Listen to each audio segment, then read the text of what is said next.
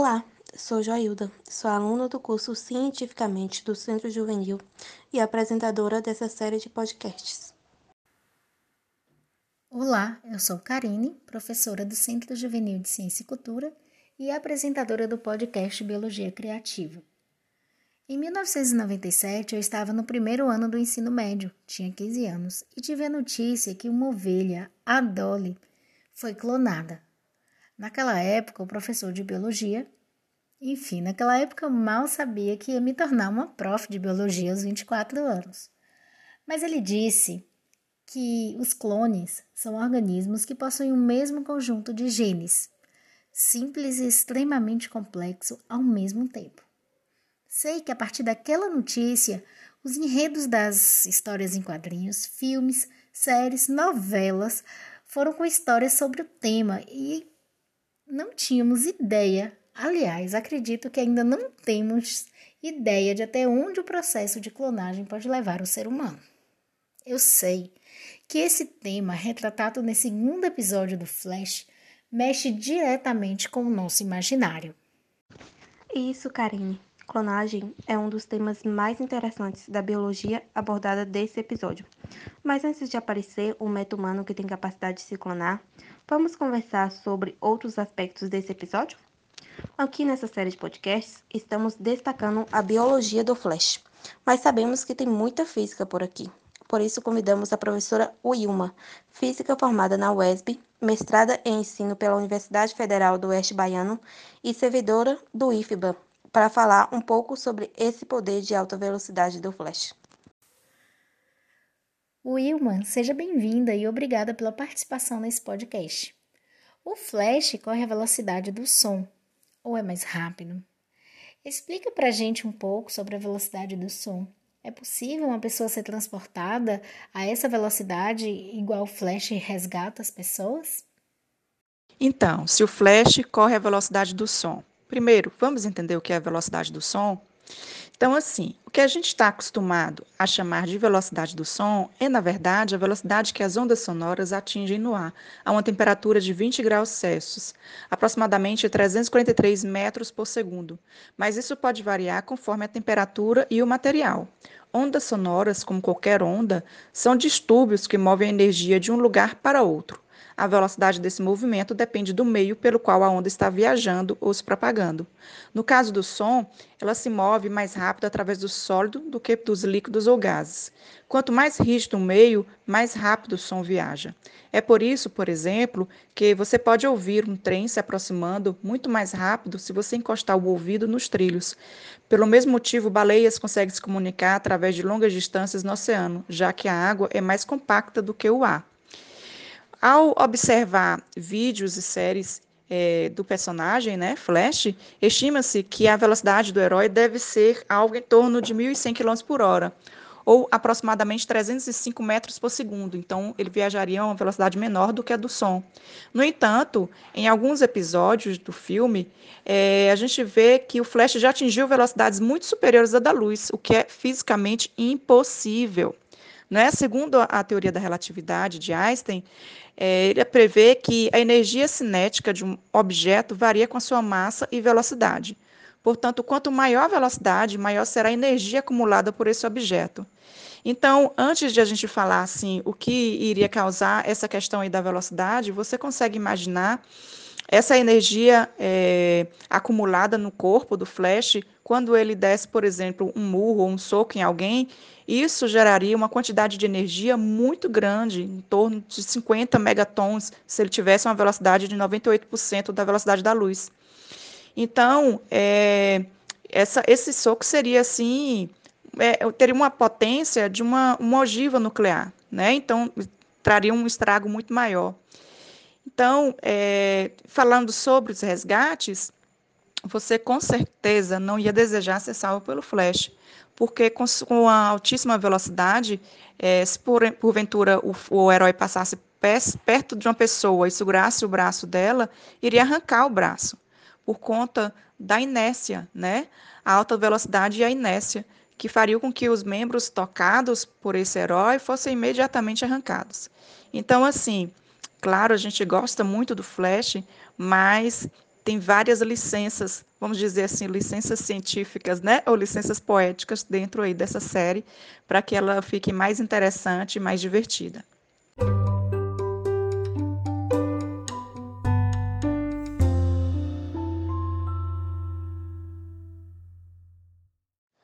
Uma das cenas do CSI Barry Allen é a análise das pegadas deixadas por um criminoso em um assalto. Pegada é a marca ou impressão deixada pelo pé ou pata de um animal em alguma superfície macia onde ela possa ficar, como areia, barro fresco ou terra suave. E se você está se perguntando se é possível analisar pegadas em cenas de crime na vida real, te digo que sim. A técnica se chama pedoscopia. Ela tem bastante importância na investigação criminal, pois permite ao perito de constatar a presença do suspeito na cena do crime. Ela analisa, por exemplo, se as pegadas ou impressões plantares são estáticas ou dinâmicas. Ao depender da experiência do perito, ele consegue analisar até o estado emocional do suspeito, se agitado, nervoso, andando de um lado para o outro ou mais tranquilo. Pode-se aferir o tamanho da passada. Com isso, se tinha mais uma pessoa na cena. No crime em questão que Barry Allen analisou, já fica a evidência que eram seis pessoas com a mesma pegada, mesmo tamanho, algo bem incomum. Além da investigação criminal, biólogos utilizam pegadas em seus estudos, tanto de um determinado animal quanto em um ecossistema. Na verdade, a pegada pode ser a única evidência da presença de um mamífero em uma floresta, por exemplo. Pode-se também identificar o animal e algum comportamento dele. Em paleontologia, as pegadas fósseis ou ígnitas são úteis para compreender o comportamento de espécies extintas, como no caso dos dinossauros, e podem preservar como preenchimento da pegada como um molde natural.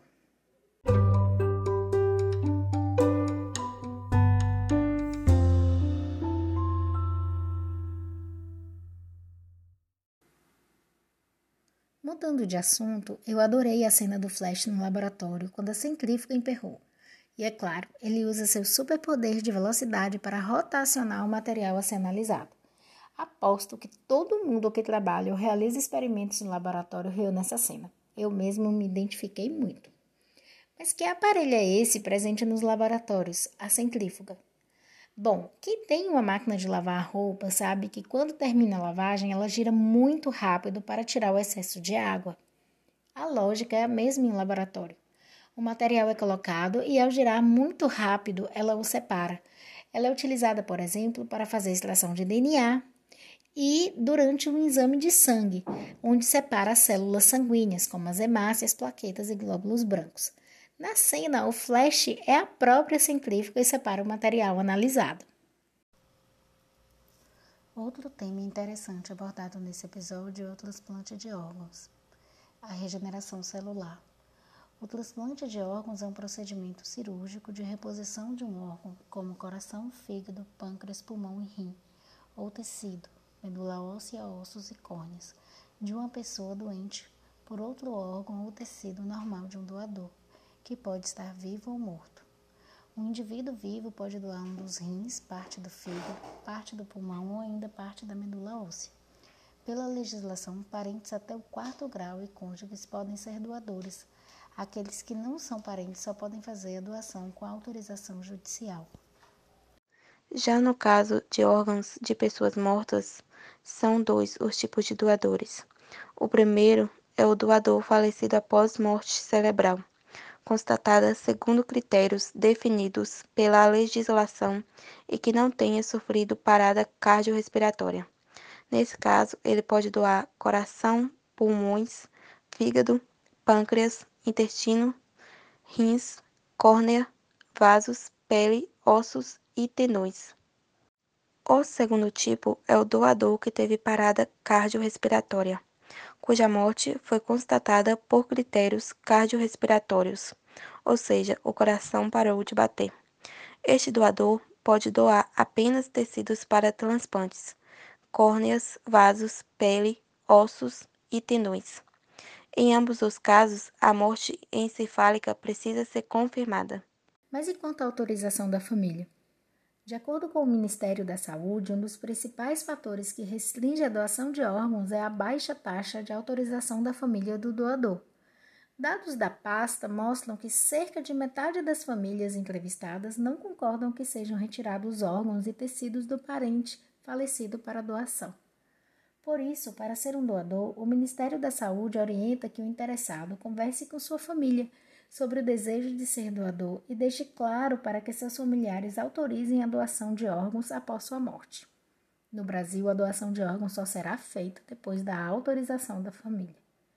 Não podem ser doadores pessoas que não tenham documentação, indigentes ou menores de 18 anos sem autorização dos responsáveis. Se você quer ser um doador depois que perder a vida, tome essa decisão e comunique formalmente aos seus familiares. Quando Flash salva a segurança de levar tiros dos assaltantes, ele desmaia. Vocês imaginam o que poderia ter acontecido ali? A bronca da médica, Caitlin, de que ele precisa comunicar qualquer alteração que sentir, vem com a frase inerte. Suas células estão em estado constante de fluxo. Mas o que ela quis dizer com isso? O citoplasma das células contém principalmente proteínas dissolvidas, eletrólitos, glicose, quantidades diminutas de compostos lipídicos e encontra-se em contínuo movimento, impulsionado pela contração rítmica de certos fios de proteínas presentes no citoplasma. Os fluxos de citosol constituem o que os biólogos denominam ciclose. Sua velocidade aumenta com a elevação da temperatura e diminui em temperaturas baixas, assim como na presença de anestésicos e na falta de oxigênio. Essa fala para a gente perceber que nosso corpo é dinâmico. E o Flash, então, que ganhou superpoderes? A médica dispara hipóteses do que poderia ter acontecido, como deficiência cardíaca, ataque sistemático transitório, derrame, frequência cardíaca, pressão arterial. Os médicos trabalham em seu dia a dia com um método científico. Observam sintomas, traçam hipóteses e realiza exames para confirmá-los. Os exames são como experimentos para confirmar ou não uma hipótese. Mas é claro que os desmaios do Flash foram por causa de uma queda glicêmica. Para correr em alta velocidade, ele gasta muita energia. O metabolismo dele acelerou. A glicose, ou seja, o açúcar extraído dos carboidratos, é a principal fonte de energia do nosso organismo. A hipoglicemia é o nome da queda vertiginosa das taxas de açúcar no sangue. O ideal é que a glicose fique entre 70 e 100 miligramas por decilitro. Quando isso ocorre, surgem sintomas como tontura, palidez e confusão mental. No caso desses sintomas, procure um médico endocrinologista para realizar exames e nutricionista para prescrever uma alimentação adequada com suas necessidades. A diabetes está associada a esses sintomas. Em caso de alterações no índice glicêmico de uma pessoa, o procedimento é igual foi realizado com o flash, ajuste da alimentação para evitar ou tratar doenças. Ele teve que aumentar o nível de carboidrato para ter bastante energia para correr em alta velocidade. Então é realizado monitoramento de glicose no sangue. Vocês sabiam que tem um exame chamado Sistema Flash de Monitoramento da Glicose? Um sistema que não precisa ficar furando o diabético para aferir os níveis de glicose no sangue. Será que esse nome veio desse super-herói? Mas o destaque desse episódio, com certeza, são as células-tronco. Um tema muito importante para a biotecnologia. As células-tronco são células muito especiais. Elas surgem no ser humano, ainda na fase embrionária, previamente ao nascimento. Após o nascimento, alguns órgãos ainda mantêm dentro de si uma pequena porção de células-tronco, que são responsáveis pela renovação constante desse órgão específico. Essas células têm duas características distintas. Conseguem se reproduzir duplicando-se, gerando células com iguais características, e consegue diferenciar-se, ou seja, transformando-se em diversas outras células de seus respectivos tecidos e órgãos. Essa é a célula que efetivamente é substituída quando é feito um transplante de medula óssea. Na observação da amostra de células do vilão, o flash detecta células tronco embrionárias em um ser adulto, e isso é impossível no mundo real. Por isso, ele é um meta-humano, um personagem fictício. O potencial terapêutico com célula-tronco vem se desenvolvendo a cada dia. Clonagem é o desenvolvimento de uma cópia geneticamente idêntica de um indivíduo. A clonagem terapêutica é um procedimento cujos estágios iniciais são idênticos à clonagem para fins reprodutivos. Difere somente no fato do blastocisto não ser introduzido em um útero. É utilizado em laboratório para a produção de células-tronco do tipo totipotentes, a fim de produzir tecidos ou órgão para transplante. Essa técnica tem como objetivo produzir uma cópia saudável do tecido ou do órgão de uma pessoa doente para transplante. Então, doenças como hemofilia, Parkinson e até diabetes podem ser tratadas através da clonagem terapêutica. No caso da clonagem humana, ela é proibida, pois ainda não se tem evidências das consequências do bebê gerado e também por questões bioéticas. No mais, esse tema é bastante complexo e merece atenção em seus estudos de biologia.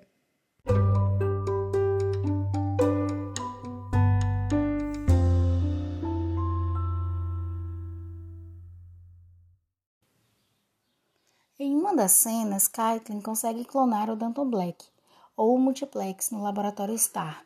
Ela fala que expôs as células tronco dele em um gel de poliacrilamida. Não é bem assim. Géis de poliacrilamida são utilizados para separação e purificação de fragmentos de DNA.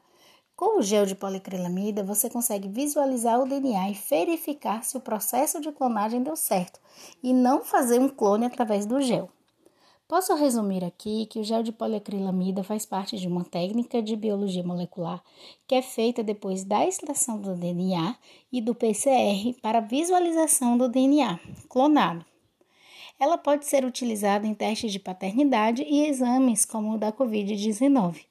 Ou a série quis colocar um termo científico de uma parte da, de uma técnica, ou ela resumiu naquela lógica: entendedores entenderão. Outra cena que me chamou a atenção com a médica Caitlin foi quando ela, dando uma bronca no Flash, que não contou dos seus desmaios, fala: Na ciência nós compartilhamos, evidenciando mais uma etapa do método científico nesse momento. Na ciência, compartilhamento de dados acontece por meio de congressos e artigos científicos, com revistas que estabelecem critérios e revisão do conteúdo abordado. Claro, as informações científicas são para todos e a divulgação científica nas redes sociais está crescendo. É importante levar a informação, mas nas redes as pessoas têm mais acesso aos resultados do que como a pesquisa foi realizada. Ou seja, a metodologia, se a pessoa quiser conhecer a pesquisa num todo, precisa ir até a publicação na revista científica. Mas essa nova forma de acesso a conteúdos científicos tem alcançado resultados positivos para a sociedade. Barry um novo mundo das ciências. É incrível como a ficção explora temas científicos para criar seus personagens e histórias cada vez mais emocionantes para seu público. A cada episódio estudado, entendo mais sobre a biotecnologia. Chegamos ao fim desse podcast. Quanta riqueza de conteúdo em cada episódio dessa série que vai muito além da física e da biologia. Barry Allen nos inspira também com aspectos da nossa vida como evidenciado em sua personalidade sobre a dúvida de si mesmo. Ele precisa do reconhecimento e encorajamento das pessoas da sua família e trabalho. Quantas vezes nós duvidamos da nossa capacidade? Aprendi com esse episódio que não devemos nos autolimitar.